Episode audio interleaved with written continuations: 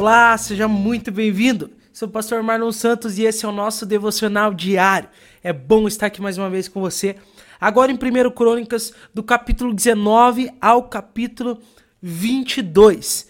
Né? Então, se você não leu esses textos ainda, se você não leu esses capítulos, pausa seu devocional aí. Vai lá, abre a sua Bíblia, lê o capítulo 19, 20, 21 e 22 de 1 Crônicas. Leia com calma, leia tentando entender o que está acontecendo na história, leia tentando entender o que Deus está querendo falar com você, faça as suas anotações e depois disso, aí você volta aqui para nosso devocional, vamos pensar junto, vamos meditar junto aqui na Bíblia.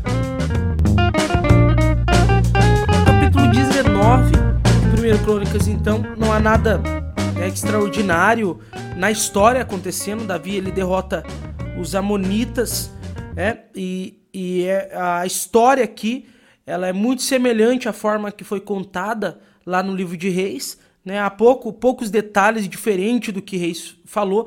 Nós veremos isso em 1 Crônicas. Tem histórias que é bem semelhante à forma que foi escrita. Mas há histórias que não, que o foco, o enfoque do, do da, de crônicas é totalmente diferente de reis. Né? Mas essa de primeiro de, do capítulo 19, que é a derrota ali dos, dos amonitas, quando Davi ele, ele quer fazer uma boa ação, mas acaba sendo humilhado, né? Tem os seus homens humilhados ali. Então, e depois começa uma guerra contra os amonitas, né? Essa história é bem parecida com a forma que foi mostrada lá em Reis, né? Capítulo 20, Davi conquista Rabá, né? E, e também domina os filisteus, também muito semelhante. Agora, o capítulo 21, onde Davi ele realiza o censo, e lá no início, quando o Senhor ele manda contar os soldados, né, é mais para uma organização do povo, para uma organização dos generais, do próprio rei, e o Senhor manda contar. Mas aqui Deus não manda contar, e Davi sabe que seria pecado contar. É por quê? Porque o desejo de Davi, ao contar, e a Bíblia diz que o próprio Satanás é, incitou a Davi contar, claro que lá em Reis fala que o Senhor ele, ele permite que, que Davi seja incitado, que o, o próprio Deus faz com que Davi fica incitado a, a levantar um censo, né? Porém, aqui nós percebemos, juntando tanto reis quanto crônicas, que há uma permissão de Deus de que Satanás tente Davi. Por quê? Porque o coração de Davi está com a tendência de, de não confiar em Deus e começar a confiar nas suas próprias mãos. Então, quando eles eram poucos, quando Davi era apenas um pastorzinho de ovelha e depois com 400 soldados, ele confia no Senhor, ele pede auxílio de Deus, ele sabe que a força vem de Deus e vence grandes batalhas. Porém, agora ele é um grande povo, com um grande exército, e agora ele quer contar quantos, quantas pessoas tem no povo, quando, em quantos eles já são, para saber qual é a força que eles têm. Então agora ele passa a confiar e, e querer depositar a confiança dele na, no povo, na força do povo, na força dele, e não na força do Senhor. E aí que mora o perigo. E aí Davi tensiona a deixar de confiar em Deus e começar a confiar na sua própria força. Então, ao fazer essa conta, Joabe deixa de lado a tribo de Levi e Benjamim, justamente é, para que eles também não tivessem no meio dessa, desse erro de Davi e para que realmente não desse um volume maior ao povo, né? E Joabe fez aquilo contra a sua própria vontade, fez porque o rei mandou. Então ele deixa duas tribos de lado. A tribo de Levi era, era muito numerosa também. Ele deixa de lado essas tribos é, e isso altera, claro, no resultado final dessa contagem. Então Deus condena essa ação de Davi. Essa, Davi, essa ação de Davi vai levar uma consequência e nós já vimos isso, né? Aonde o povo todo sofrerá por conta desse pecado de Davi. Né? E o capítulo 21 ele vai terminar então com Davi comprando a eira de Araúna, de Araúna, né? Então Araúna ele ele era um jebuseu, ele era um, um homem pagão e ele tinha essa eira, tinha uma espécie de montanha ali, né, um, um campo, um lugar, e Davi deseja comprar aquele lugar para construir um altar para o Senhor ali na, na, na, resolução desse julgamento, depois de Senhor já mandar esse julgamento sobre, sobre o povo, então Deus manda ele oferecer, é, levantar um altar na eira de Araúna, né, e Davi sobe lá então e deseja comprar essa eira, e o resumo da história é que ele de fato compra essa eira, né, esse campo, esse lugar, e é esse lugar, a eira de Araúna, onde será agora construído o templo.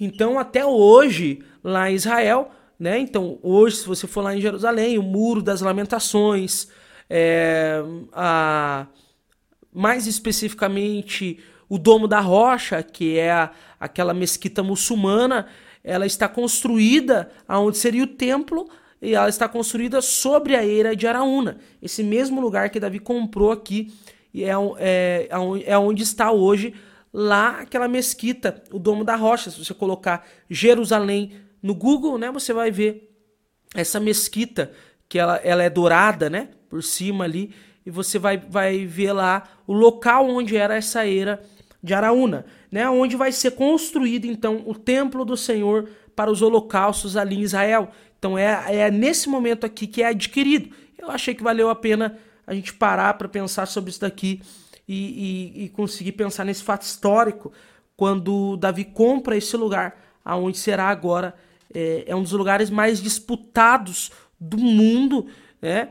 É, é onde é, é, é onde é essa era de Araúna, porque três religiões dividem aquele lugar: o cristianismo, o, o islamismo e o judaísmo. Né? Então, até hoje, é, e foi onde o Senhor, onde Davi comprou para fazer o templo do Senhor. Né? E agora no capítulo 22, como ele não pode construir o templo, Deus não deixou ele construir o templo, ele vai começar a preparar tudo agora para a construção do templo, para quando Salomão pudesse construir. Então, terminamos aqui no capítulo 22, hoje, a leitura de hoje, aonde Davi então começa a vencer algumas batalhas ali, mas cai, cai no erro de contar quantas pessoas ele tinha, não só soldados, mas quanto, quanto, quantos eles eram, quanto esse povo era, a quantidade desse povo para ver que força ele tinha. Né? Davi é julgado por isso e depois oferece sacrifício aqui nesse lugar que ele compra a era de Araúna, onde ele construirá o templo. Que Deus ministra ao meu e ao teu coração através desses textos, então, meu irmão. o ensinamento central e que o texto explicitamente fala conosco, meu irmão, é que não devemos confiar na nossa força, mas no Senhor. E devemos sempre tomar cuidado para que a gente não esteja colocando a nossa confiança em nossa capacidade.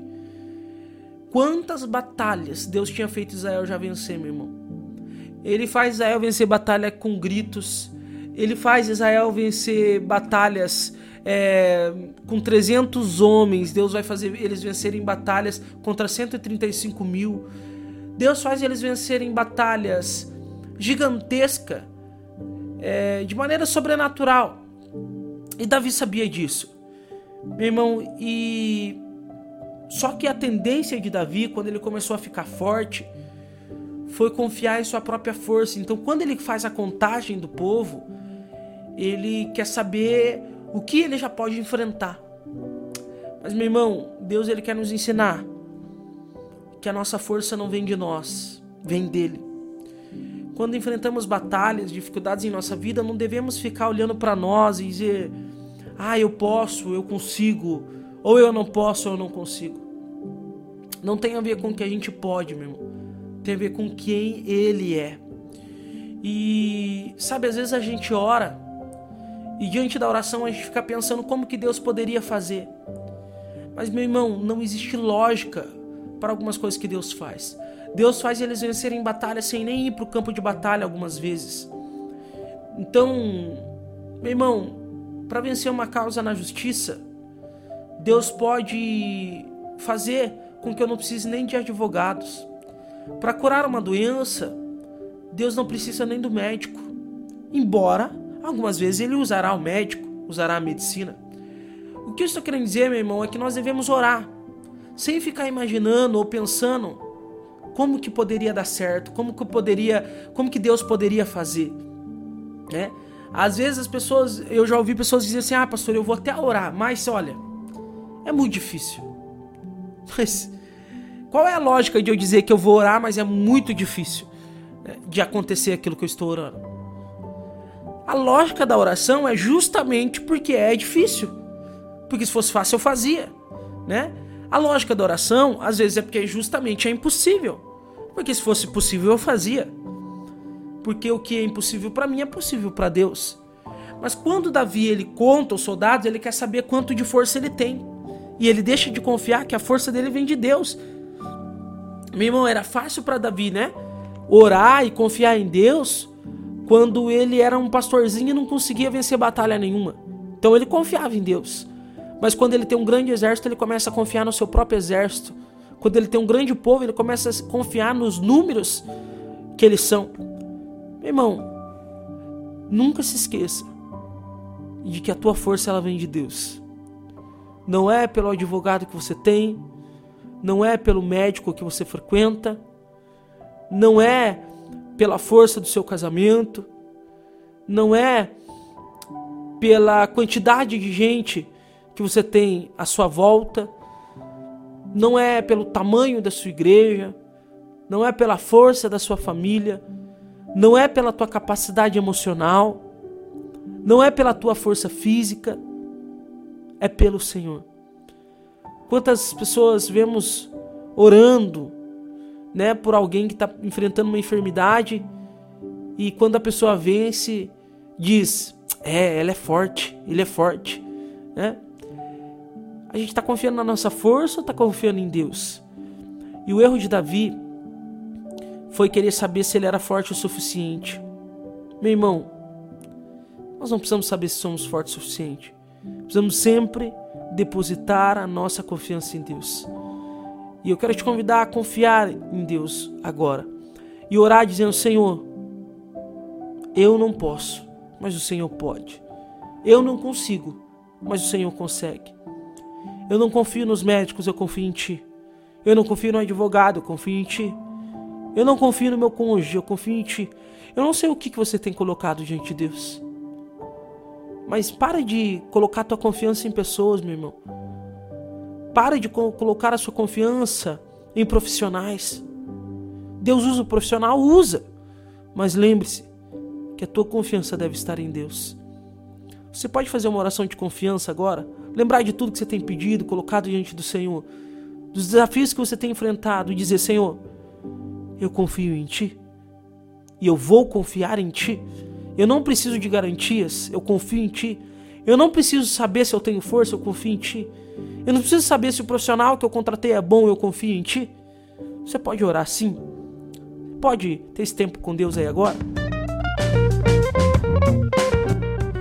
Você tenha esse tempo de oração aí, meu irmão. Medite na confiança, na soberania de Deus. Não faça como Davi, confie no Senhor até o final. E até amanhã, até o próximo capítulo, até a nossa próxima devocional.